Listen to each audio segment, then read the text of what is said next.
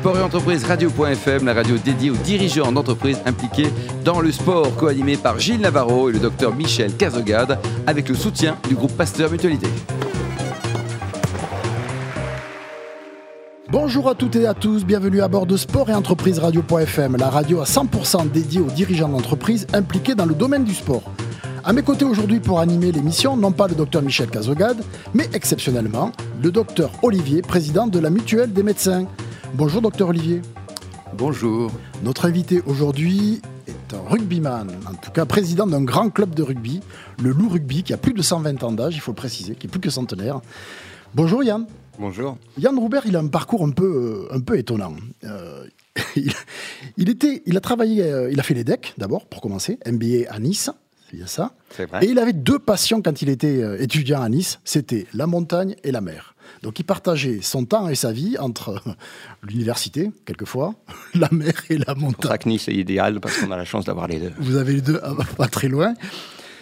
Après une brève première expérience professionnelle, vous dites qu'il faut que vous réalisiez un rêve. Il y a ça là-bas. Qu'est-ce que ça veut dire, ça Il y a ça là-bas, Yann Robert C'est un mauvais jeu de mots parce qu'on avait, parce qu'on, quand on réfléchissait, on savait pas comment appeler ça.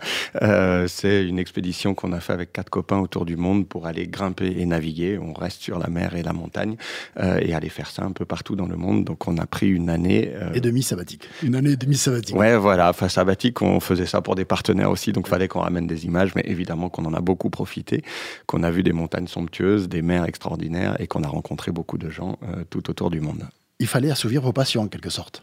Aller au bout de vos passions. Ouais, j'avais peut-être pas fait tout à fait le deuil avant de me lancer dans, dans, dans la vie professionnelle, pas fait le deuil de ma vie de sportif. Euh, mes parents voyaient pas d'un très bon œil que je m'enferme à rester euh, moniteur d'escalade ou, ou, de voile dans, dans, le sud de la France ou de ski ou quoi que ce soit. Du coup, euh, ils m'ont un peu forcé la main pour prendre un, un vrai métier entre guillemets. J'ai commencé par faire du sponsoring chez Bouygues Télécom, euh, mais il en manquait un peu, d'où le fait de revenir du côté pratiquant pendant cette année.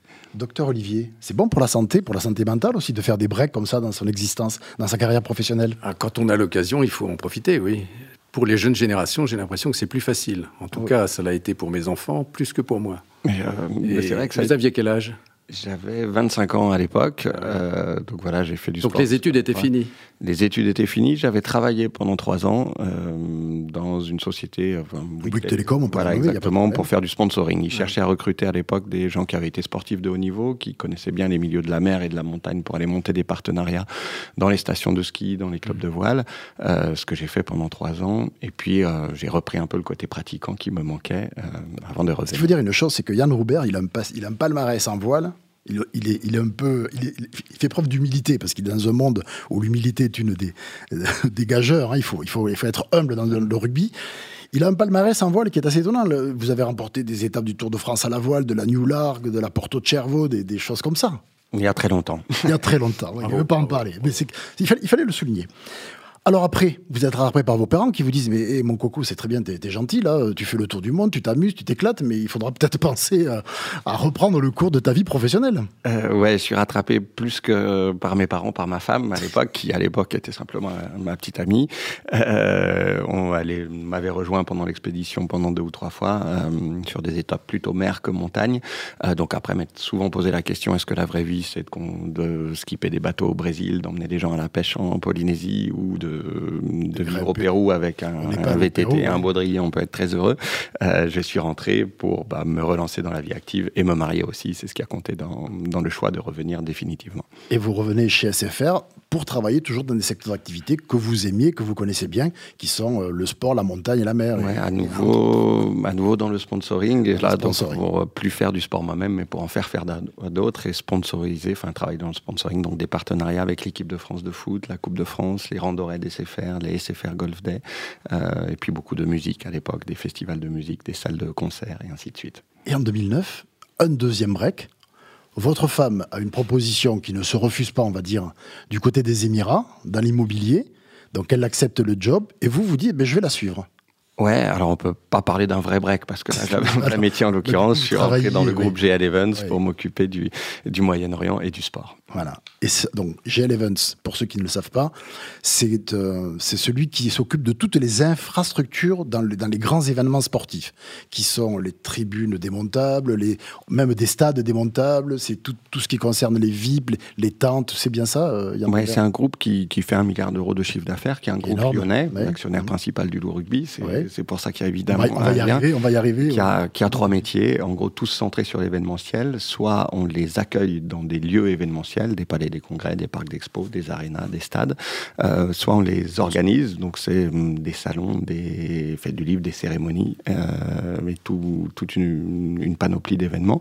Soit on les équipe, c'est-à-dire qu'on va être prestataire pour des événements, euh, des comités d'organisation, des Jeux Olympiques, des Coupes du Monde, de foot, de rugby, ainsi de suite, où on va construire tout ce qui n'a de durée de vie que celle de l'événement. Que celle de l'événement. D'accord. Vous travaillez donc pour GL Events aux Émirats, Dubaï, Lyon. Comment ça se passe, le retour? Euh, on prend froid au début quand on rentre, mais euh, oui, enfin, ça a été une très belle époque à Dubaï euh, où on vit dehors. pour le sport, c'est évidemment pratique et, facile.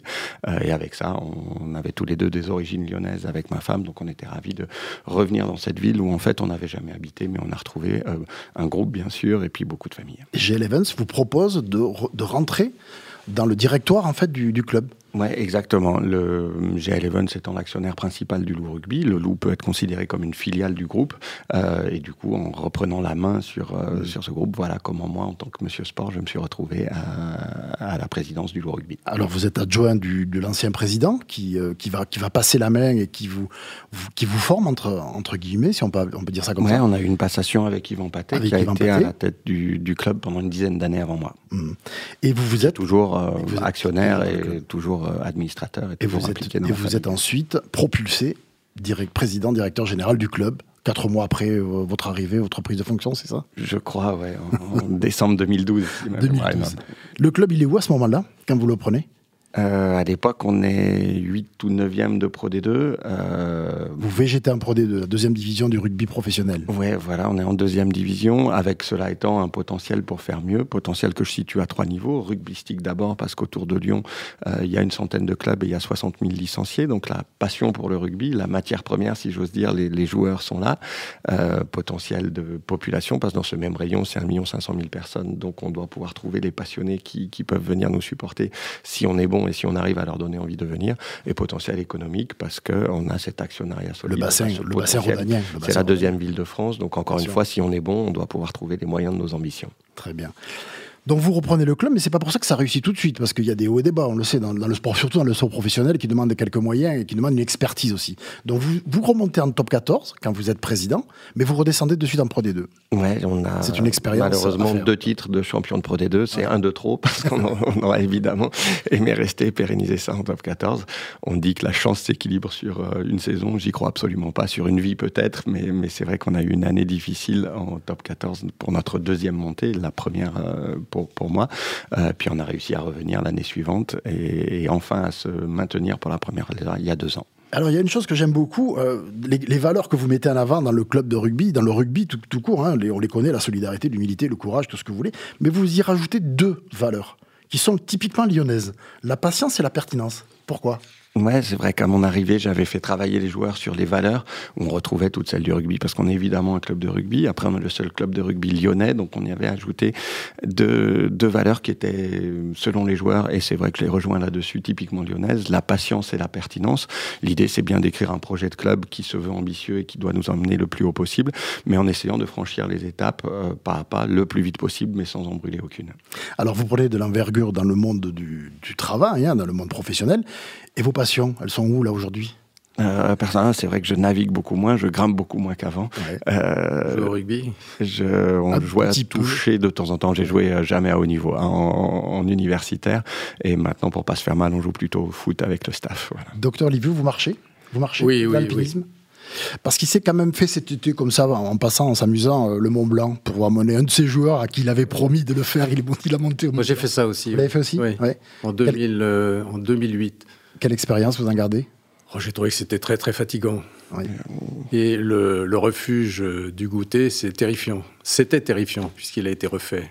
Il est tout neuf, oui. C'est vrai que j'étais pas retourné depuis un moment. C'est vrai que ça faisait une quinzaine d'années que j'avais pas grimpé, mais ça m'apprendra à faire. Avec Théo Belan, on avait un deal entre nous qui était un challenge où je lui avais promis que si euh, dans les deux ans de son contrat où le rugby on se qualifiait pour euh, pour euh, pour le pour la Coupe d'Europe, je rechaussais les crampons, les crampons d'alpinisme en l'occurrence pour l'emmener en haut du Mont Blanc, ce qu'on a fait début juillet. Alors Yann Robert, nous n'avons pas de piano ici, mais si on vous donne un piano, vous arrivez à nous jouer de petits morceaux? euh, ouais, pas plus, pas beaucoup plus, c'est vrai que ça, ça il y a longtemps. Je maîtrise la marche nuptiale et comme un avion sans aile, j'en ai deux et c'est mon exclusivité. Ah c'est disparate. si vous avez un mariage, vous pouvez m'appeler. la marche nuptiale avec grand plaisir. Merci Yann Roubert. Je rappelle que vous êtes président du Loup Rugby. Merci au docteur Olivier, qui est président de la Mutuelle des médecins. Merci à tous et à la semaine prochaine.